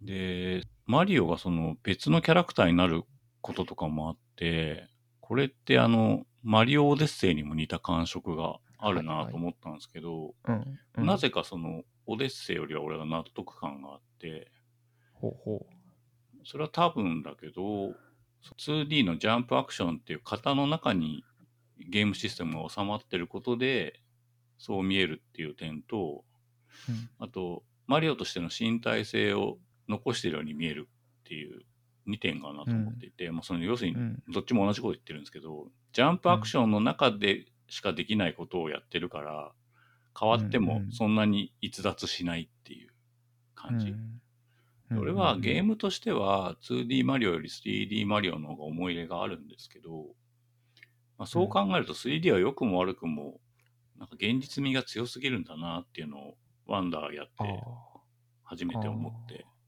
あ、ワンダーはやっぱ 2D、2D ってまあ作ってるのはポリゴンですけど、その 2D の世界観の中で、うん。やっぱりそのファンタジー性とかリアリティの薄さとか漫画っぽさみたいなのはいはいをうまく活かしてるのかなと思いました。うんうんうん。で、まあ、声の話さっきしましたけど、今回おしゃべりフラワーっていうのがそこいら中にいて話しかけてくるんだよね。うんうんそれが、なんかピクサーの映画とか見てるみたいな感じ、おしゃべりキャラみたいなのいるじゃん。まあ、例えば、はいはいはいはい。ディズニーだったら、アナ雪に出てくるオラフとか、はいはいはいはい。まあ、昔だと、スター・ウォーズのエピソード1で、なんかジャージャー・ビンクスとか言って、すごい嫌われたキャラがいるんですけど、なんかああいう、一昔前で言うと、あの、いらない黒人のキャラみたいなやつ、おとぼけ黒人みたいな、はいはいはい。そういう位置にいるキャラクターが出てきて、で、マリオやってんのにすげえこう声が聞こえてくるっていうのが、うんうん。まあ、新しいっちゃ新しいんですけど、で、最初それがね、なんか鬱陶しいかなと思ったんだよね。で、オフにするオプションとかもあって、喋らせないとか、文字だけにするとか、うん。そういうのもあるんだけど、うん振り返ってみると、なんか 2D のマリオも 3D のマリオも、なんかルールや操作を教えてくれるキャラクターって結構いたし、まあ、縦看板みたいなのでそれを代用してたこともありましたし、はいはいはいはい。まあ、キノピオがそれを言ってることもあったし、うんうん。で今回はそこに加えてなんかアクションを褒めてくれたりとかあと、うん。あの不思議なことが起きた時にこれがちゃんと不思議なことだよって説明してくれるっていう、リアクションを取ってくれるっていうことが分かってうん。あ分かった分かったこれバラエティ番組の字幕みたいなもんだと思ってだんだん慣れてきましたしあのはいはいはいはい。まあ、こういうのもありかなって思いました。うん。まあ、その一方でそのマリオの、まあ、さっき身体性って言いましたけど言葉がなくても遊べるっていう点が今まであったのに、そこはあの一個壊してんなって思いました。うんうん。その要するに日本人だろうと外人だろうとあの同じルールで遊べるっていうところはもう今回はどうしてもローカライズがいることになってしまうので、はいはいうん、一個退化してる部分でもあるかな。と。で、えっ、と、今回、キノ広告じゃないから、出てくる敵も新しいやつばっかなんだよね。うんうんそれも面白いかなと思いました。だけど、その、出てくる敵新しいやつばっかなんだけど、画面の中に土管とかパックンフラワーとかハテナブロックがあれば、なんとなくマリオの世界って思えるのすげえなうんはいはいはいはい思いました。で、さっきそのスターみたいなワンダーシードっていうのがあるって言ったけど、ワンダーシード取らないで、見つけられないでクリアすると、クリアはできるんだけど、クリアって 首かしげたみたいな感じになったりとか、ちょっと面白くて。うん。であと、さっきあの、ライザじゃないや、ソフィーのアトリエでう、ん。あの期限がないって言ってたでしょ？はいはいはいはい。今回、あの横スクロールのマリオだけど、制限時間やスコアっていうのもなくなってて、うん。ううん。ん、なんかそういうところもポジティブでいいなと思いました。うんうんで、オンライン要素があって、これがなんか緩いつながりで面白いんですよね。うんうん。ゴーストみたいな感じで、他のプレイヤーがどんな挙動で動いてるかみたいなのがわかるんだよね。で、その、うんうん。隠された足場みたいなのが結構たくさんあって、はいはい。で、その透明な人たちが変なところでジャンプして上行ったりするのが見えるから、あ、ここにあったんだみたいなことを気づいたりうん。教えてもらったりするっていう。側面があったり、あうん。と、オンラインプレイヤーがいるときにマリオが死ぬと数秒間幽霊になるんだよね。幽霊になって10秒ぐらいかなだけいられるんだけどその間に他のプレイヤーにタッチすると復活するっていうギミックがあって、うん。でそれはプレイヤーだけじゃなくてその他のプレイヤーが置いた縦看板みたいなのもあるんだけどそれに触れてもいいのね。うん。でなんかそういう緩いつながりっていうのが結構気持ちいいなと思いました。なんかそのワンダーシードを探すために5つのかけらみたいなものを探して見つけろみたいなステージがあるんだけどそういうとこは本当にその透明な人たちがいないと全然できないっていう感じで、あうん、いてもできないみたいな感じがあったりとかしてあ隠れた足場をこういくつも探さないとたどり着けないみたいなさ、あうん。うん。そういうのはね、あの、オンラインじゃないと楽しくないっていうのがあってよかったね。うんで、今回、マリオのパワーアップとしては、ゾウマリオ、アワマリオ、うん。ドリルマリオっていうのがいて、うん。まあ、ゾウはなんか鼻から水をバーって撒いたりとか、アワマリオっていうのはなんか泡をファイヤーの代わりに出すんだけど、泡に敵が入った瞬間にコインに変わっちゃうみたいな。結構強力なやつで、入った泡の上も一回乗ってジャンプできたりとかするんだよね。うん。うん。あの、オデッセイでいう帽子みたいな感じだよね。うん。うん。うん。で、ドリルマリオはなんか地面の中を潜って進めるんだけど、天井にも潜ったりできるみたいな感じで、うん。うん。これもあの、オデッセイとか、えっ、と、ギャラクシーとかでこう重力が変わるみたいなのありましたけど、う例えば天井側に足がくっつくみたいな。はいなんかそういうのをなんかちょっといじってる感じがあって、まあ、どれも機能的には面白かったんですけど、うんう世界観がわからんなっていうのがあって、あ あんまりあの好きじゃない感じでした。それに比べると昔で他のマリオで出てきたハチマリオとか猫マリオはかなり好きだったなと。はいはいはいはい、うんで他に新しい機能としてバッジっていうのが今回出てきてうんうんうんこれはなんか付け替えができる追加機能なんだよね。機能追加なんだよね。うんうんうんだけどなんかねその機能追加がどのステージでも全部使えるって感じになってなくて例えばうん水の中で泳ぐ時に R ボタンを押すとちょっとだけビューンってこう加速するみたいなのがあるんだけどうん。水がないステージでそれつけてても意味ないんだよね。だけど、うんうんうん。ステージに入る前にそこが水のステージかって分かんないからはいはいはい。えどういうことってなるわけ。結局 新しいバッジを手に入れたらその近辺のステージで使えってことになるんだけど、うん。いやだったらバッジじゃなくてステージの中にハテナボックスとかに入れときゃいいんじゃないのって思ったりもするしうん。なんかあんま機能してねえなって思いました。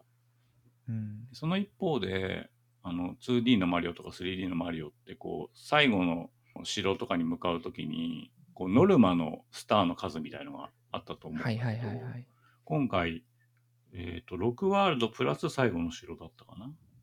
うんだけどね、うん。最後の城もね、えー、と一つのワールドみたいな感じになってて、うん。えー、とそれぞれのワールドが15個ぐらいシードを集めたら入れるの。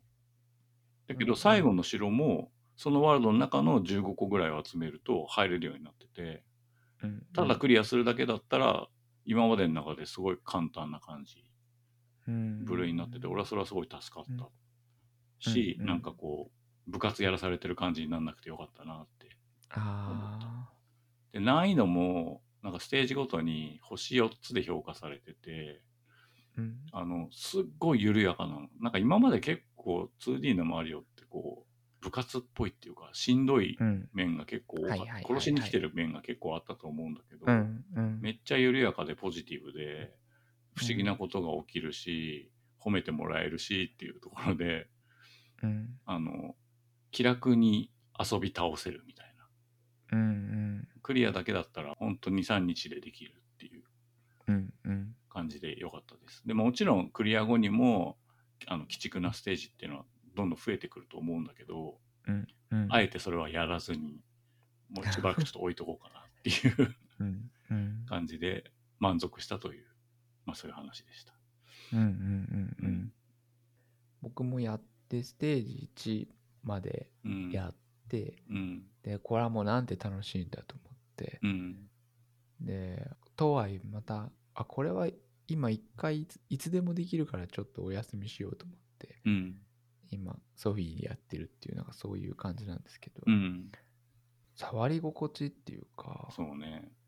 もう大変気持ちがよくってうん。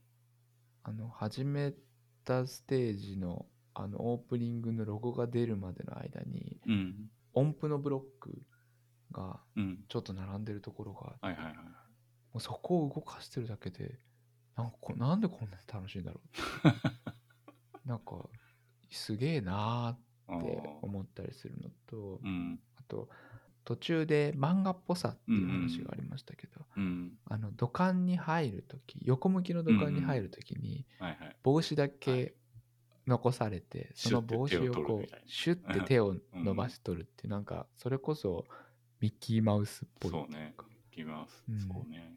なんかそういう意味でファンタジー感っていうか、うんそういうのは、まあ確かに 3D であれを見せることできなくないですけどうんなんか 2D の方が綺麗に見えるんだろそううだなと思う。あれを 3D でやったらなんか、なんかそんなことなくない？みたいになるんだよね、きっと。うんうんうんうん。うん。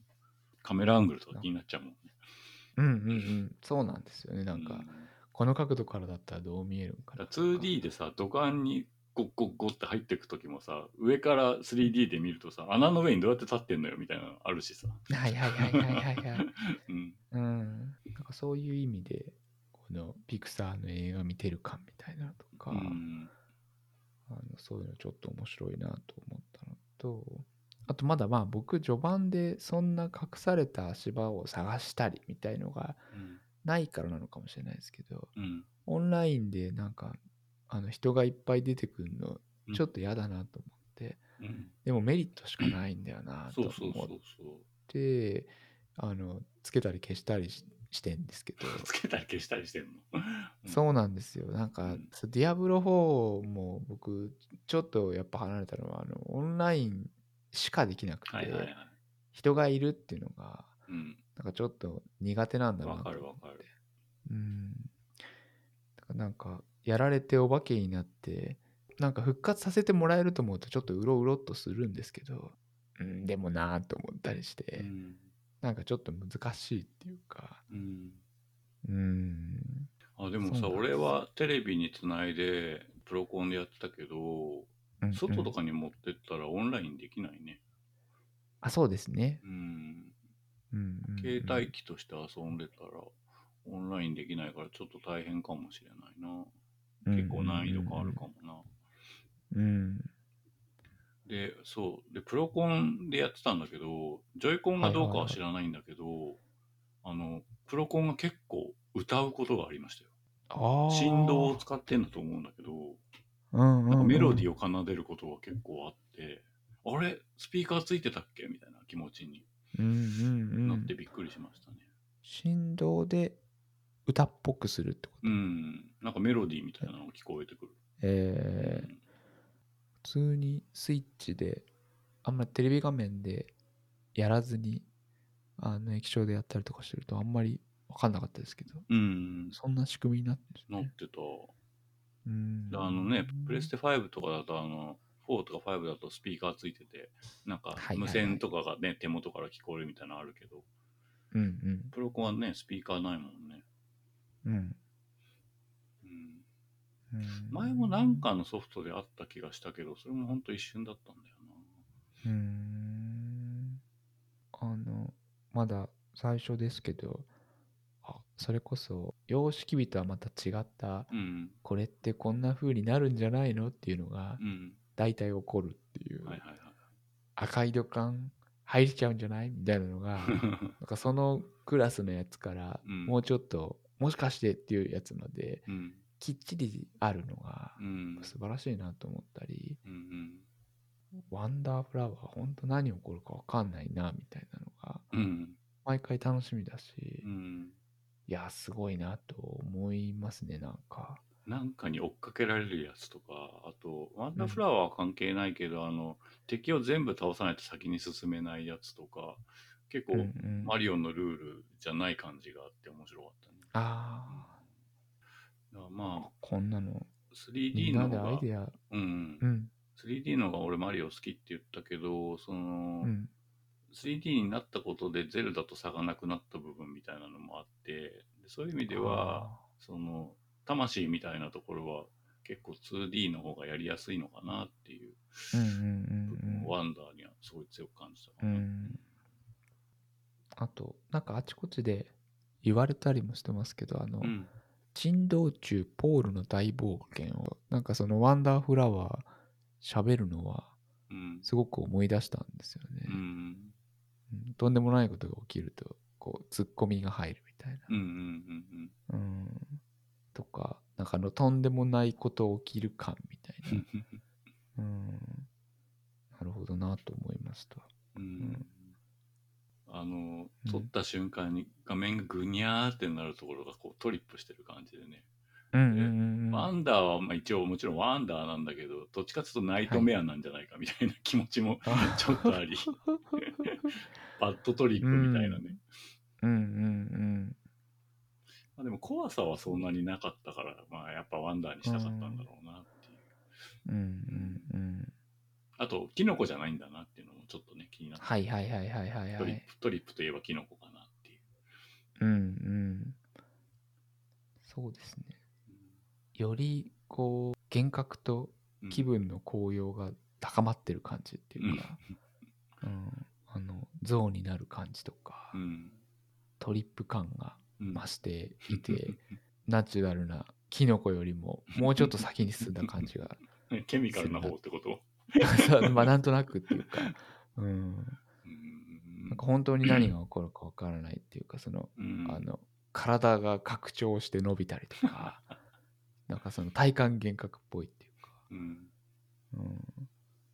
いや、なんかあの、開発者に聞きましたかなんかで言ってたんだけど、うんうんネタの一つとしては、なんか八頭身のマリオが口笛吹きながら歩くみたいなのがあったらしいんだけど、それもワンダーの一つとして組み込めばよかったのになと思って、全体として入れると無理、さすがに無理だけど、うんうんうん。八頭身になっちゃうとちょっと面白いよね、それこそ。あのまあ、そううんですね。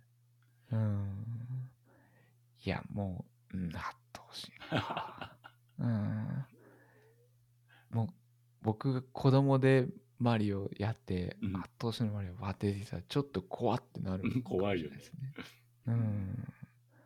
いやでもそもそもさその小さいマリオがキノコ取って2倍のでかさになるってこと自体がうん。元はワンダーだまあったわけじゃん、そうですね。だけど今はもうそれがさ様式美になっちゃってるからさうんうんうん、うん。八頭身ぐらいにならないとびっくりしないんだってっていう確かにな。あるいは横に2倍になるとかね うん。そうですね。あでも 2D のマリオでこういうことをやっちゃったから本家でやっちゃったから次どうすんのかなみたいなまた余計に心配ありますけどね。うん。それこそうんブレス・オブ・ザ・ワイルドの次どうすんだみたいな話だったけど。そう、バッジの話も途中で出てましたけど、なんか本当にやり込もうと思うと、ここのステージのこのバッジでなんとかでとか、あらしいね。で、なんか最後の最後の鬼畜ステージでこのバッジがないと進めないみたいなのがあるみたい。うんうんうん。まあそれもなんか攻略とはまた違うじゃん。それ単に知識だし、はいはいはいはいはい。知識と気づきだしっていう。うんうんうん。あの、装備感みたいのは、まあ、割と楽しいですけどね。うん頭のステージの中馬で張り替えられるんだったらいいけどね。ああ。あ、水辺来た。水のバッジつけようみたいなさ。うんうんうん。ああ。そうですね。なるほどな。一度ステージから出ればいいのか。まあ出たら減らないのか。わかんないけど。うんうん。じゃあ一旦エンディングを見て、うん何個か取ってないフラワーとかを残しつつ、全然残しつつだね。多分半分ぐらいなんじゃない？全体の。しんない。え結構直線距離で終わらしたから。ー、うんうん。まあ、しばらく寝かして、うん。またシードを取りに行くっていう。どうだろうね。なんかうん昔から結構なんかそういうの探すのが不得意で、はいはいはい。妻とかはあの、まあリオ3とかでも隠されたコインとか探すの好きらしいんですけど、うんうんうんああいうのすごい苦手なんだよね。ああ。なんか、奥さんもちょっと触ってみたら面白い面白いっつってやるんですけどへ、10のフラワーコインうん。とか、うん。一番高いところでうんゴールするともらえるフラッグとか、うん。あのそれこそシードとかをうん。集めてからじゃないと次のステージ行かないんですよね。おーえー、その感じの遊び方でうん。大丈夫と思うんですけど、うん。あのまあ、ピクミンとかもはいはいはいアイテムを全部取ってから次のステージ行くみたいな、うん。へえと思ってるんですけど、うん。なんかその部活っぽさみたいなものがなくなったって話ですけど、うん。やっぱりなんかその部活っぽいのが好きな人いるんだないっぱいっていうのを あ割と身近にもいたなと思いました。そうだ、うんコインの他に今回フラワーコインがあって、で、それが、その道をこっちに進むといいよみたいなことに使われてたりするんだけど、そのフラー、ワーコインの単位が小数点以下もあったりとかして、はいはいはい、それはちょっと面白いなと思いましたね。何そのコインの小数点以下ってと思って。桁増やせばよくないって思ったんだけど。うんうんうんうんで、その、最後のその各ワールドの城とかを攻略するのに、シードがいくつか必要っていうのの中に、あの、うん。お店で売ってるワンダーシードもあって、うんうんううん。ん、そういうところでもなんかこう軽減してるところも良かったね。うんうんバッジも普通に売ってるっていう。うんうんうんあのあそうそう。あと遊んでると超簡単ステージみたいのがうんポツポツっとあるのがうん。大変素晴らしいなと思って、うん。あこんな緩急のつけ方を緩急つけますよってやるっていうのが、うんはいはなんかすげえな逆に難しいみたいなのもあるもんね。うんだから自分でコントロールしてってことなんだと思うけど。うんうんあと、チュートリアルを兼ねてる場合もあるよね。はいはいはいはいなんかああいうチュートリアルですとか練習ですとかじゃなくてうん。心地いいステージですよってこううん頑張り乗ってるみたいな、はいはい。いやなんかなるほどなと思って、うん。あのこっちの準備をさせるような作りっていうか、うんうんうん。あれいきなり何も準備なくステージ1のいくつがあって書いてあるだけでうん入ってあれだったら、うん。ああこんなかってうん。なると思うんですけど、うん。あんな風に分かるようにするだけでこんな体験が違うんだはいはいはい。と思うのがうん。日常系だって覚悟したら楽しめたみたいななんかちょっとこう重なるなと思あって その覚悟をこうちゃんと用意しといてくれるし、うんうんこのここは星4つですよみたいなうん。うのの、ん。なんか星4つだけどサクッとクリアできたわ俺みたいなのとか、はうん、なんかそういう感じとかうん。の楽しませ方っていうかおもてなし方がうんぱさすがだなさすがだうわすげえなとかそうわーって何回も言う感じで、うん。まあなんかすごいポジティブで意地悪がすごい少なくて、はいはいはいはい、うん。なんかそういう接待感みたいなのはすごい感じるよね。うん。うんうんそう緩やか。ポジティブっていうのはなんかどどんなその今の話のような。ああだから殺しに来ないっていうかさ。ああうんうんうん。はめに来ないっていうかさ。はあ。うんうんうんうんうんまあその代わりその隠してるかけらめを探せみたいなステージとかは協力してうん。見つけてねみたいなことでフォローしてたりとかさ、うん。そういう意地悪はあるんだけど、はいはいはいはい。まあでも機能してるじゃんっていうのもあって。うんうんいやポジティブって本当大事だと思うねその褒めてくれるには。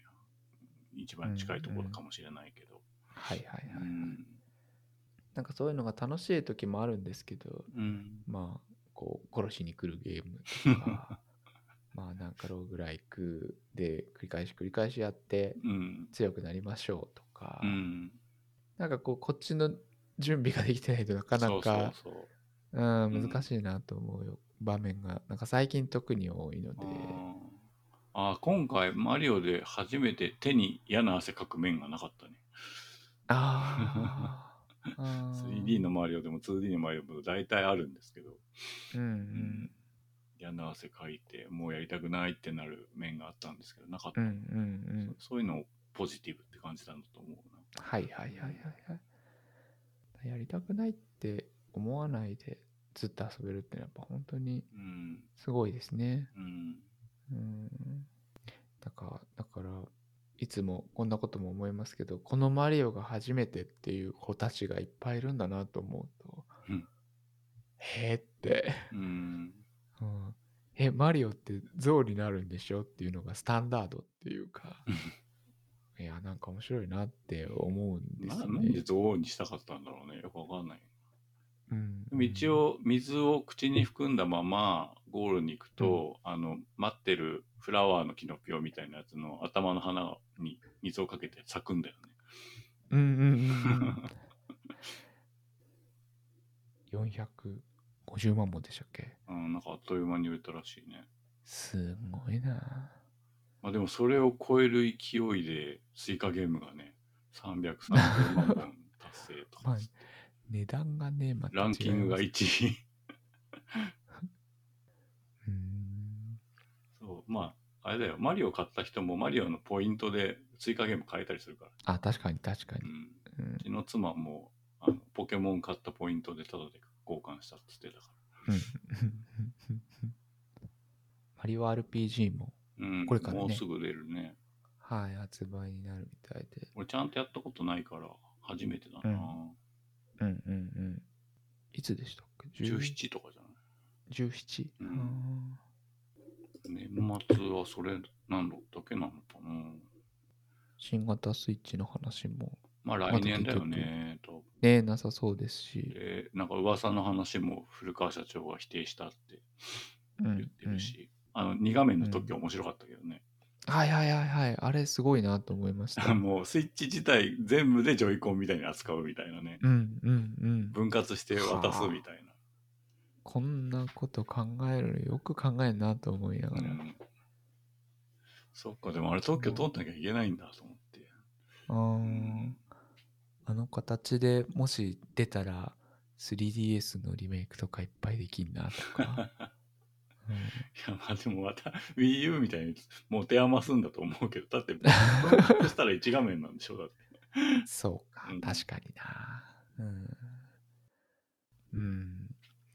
なんか最近、まあ、折りたたみスマホもあるんで、うん。折りたたみかなと思ってたら、あ画面が？あんな分け方すんだとあ。はいはいはい。うん、いや、うんなくないなってところがね、またね。そうですね。任天堂だったらやりかねないな、みたいなところがまた。うんうんもうカメラとかつくのかなとか。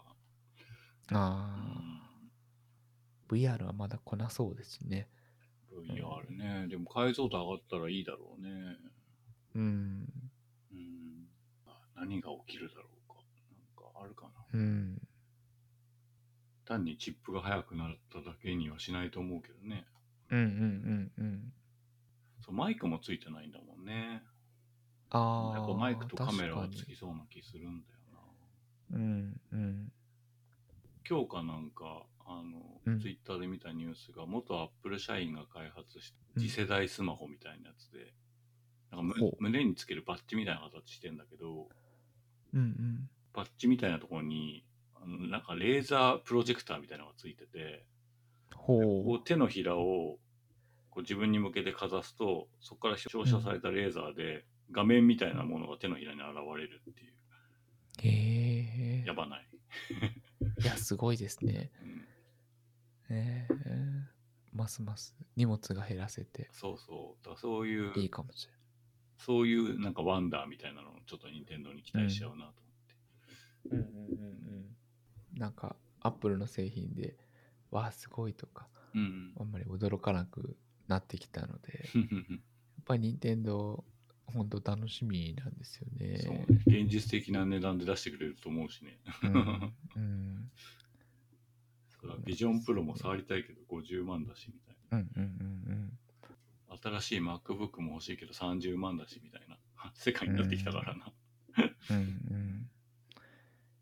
そうで PS5 出ましたよ。新しくなりましたってまあなんかちょっと大きさが小さくなりましたみたいな。まあわかるし値段値上がりしてるしね。うーん。うーんと思うことがちょっとあって。うん。うんぱ一番楽しみですね、うん。 Steam Deck はそんな目的で買ったっていうのはありますけどやっぱ新しいゲーム機っていいんですよねうん。うんなんかあの体験はすごく楽しいんで毎回うん。楽しみだな、うん。スイッチ互換があればいいなと思いますけどうん。高鍋さんは、うんまあ8マリオ猫マリオの話ありましたけどうん。歴代のマリオかなりいろんな形状っていうかどんな姿になたってますけど。これいいんだよなっていうのはドイツとかってのあるんですか？いやいや、だから猫と蜂が好きなんだけど、他にどんなのあったかなってあんま思い出せない。あ俺、あの、マリオ3をちゃんと通ってなくて、なんか地蔵とか、タヌキとかいるんでしょ？あうんうん。うんうんうん。いますい俺、ます。地蔵知らないんだよな。タヌキは知ってるけど。うん。へえあとね、あの、マリオワールドではマントつけて飛んだりとかしてたね。はいはいはいはいもうなんか改めてやるとなんか急に出てこなくなりますけどう。うんんまあ、猫はやっぱさ、壁登れるのが最高じゃん。うんうん最後のポールたとどり着いた時も上まで登ってっちゃうっていうずるいのが良かったしうんうん。はタヌキ蜂もやっぱ壁だったもんな。ああ 3D はやっぱ壁が大変なんだろうなっていう感じが。うんうんうん。うんファミコンの3でタヌキ見たときうんうんうわーって思ったタヌキで空を飛べるって発想がまず意味わかんないしね、うんいやこうあのタヌキマリオの時の衝撃がやっぱりすげえなと思った。うん。外人とかどう思ったんだろう？ね。ああ。日本人はさ、タヌキとかアライグマがさ、可愛いっていう認識だけど、向こうの人にとっては害獣なんでしょ、害獣になってるマリオってことだもんね。で、またあの、葉っぱで化けるみたいな。うん。あなんかあれもなかなか意味わからんって思ってね。わかりづらいですよねねうん。ペンギンとかね。あ、ペンギンあったね。確かに。うん。ペンギン悪くなかったな。確かに。いや、今回、象じゃなきゃいけないステージって別になくて、あんまよくわかんなかったんだよな。あ でしかも結構序盤に象になってたから、あ。うんうん。象ならではのステージにしてくれたらよかったのになって思いましたけど。ああ。そうですね。確かに。あ、このシリーズまとめみたいなのが出てきた。ファイヤーマリオ、アイスマリオ、シッポマリオ。シッポマリオとタヌキマリオって別なんだ。あ、尻尾マリオか。たぬきマリオの。名前はそういうことなんですね。うん、なんか別みたいだね。うんうん。シッポマリオ、地蔵マリオ、コーラマリオ、ブーメランマリオ、ああハンマーマリオ、靴マリオ、カエルマリオ、羽マー、リオ、うんうん。マントマリオ、風船マリオ、プロペラマリオ。プロペラボッ風クス、船。スーパーボールマリオ、メタルマリオ、あメタルマリオいたね、バニーマリオ、はいはい。巨大マリオ、はいはいうんニュースーパーマリオのやつだね。はいはいはいはい。豆マリオ、巨大ドットマリオ、ペンギンマリオ、豆マリオ。豆マリオもよかったね。ちっちゃいってうんやつ。なんだろうこれ、フライングマリオって知らないな。フライング？バネマリオ、お化けマリオあ、、バネマリハチマリオ、ゴロイワマリオ、クモマリオ、ムササビマリオ、ダブルマリオ、あ、ダブルマリオあったね。チェリーみたいなの撮ってね。あの、オ。3D、あ 3D ランドだっけ？ーあー。猫マリオ。なんだこれ招き猫マリオ。ゴールドマリオ。レインボーマリオ。無敵マリオだって。思ったよりいた。いやー知らないやつもいた。結構 いるんですね。でああ、いたいたって思いました。はいうんどんな動きだったかとかあれですけど。そうだう、んバネね。うんああ、でもニュースーパーマリオのプロペラマリオがこう、ウィーリモコンブンって振るとビューンってなるのとか気持ちよかったよね。うんうんうん。謎なおじさんだな。確かに。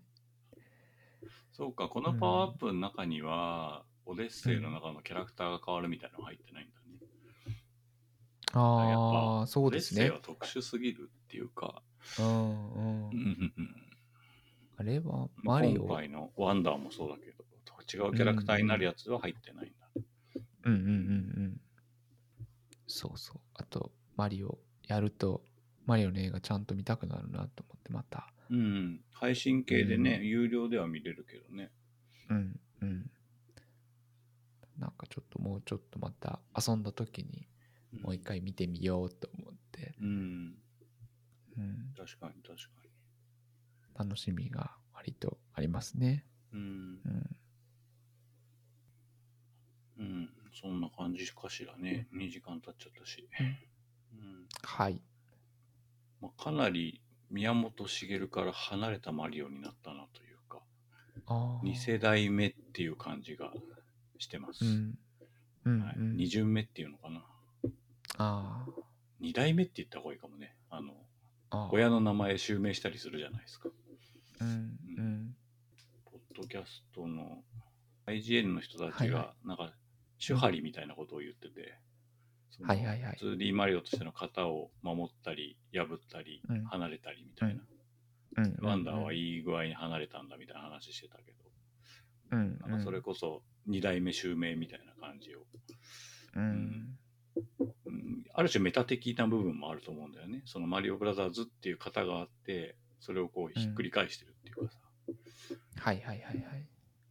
ひっくり返しつつアップデートしてるっていうか、うんうん。うんやっぱ本家がやると違うんだなっていう感じが確かに。しましたうね。ん。うん。なんかちょうどそういうタイミングで声優の方もまた、ね、そうそうそうそう。若い方に変わったりみたいなところがあって。うん。うん。まあ、これからも新しいハードが出ることに新しいマリオが出るでしょうからそれもまた楽しみだし、その楽しみだし 3D マリオもね、ままあ、随分出てませんから。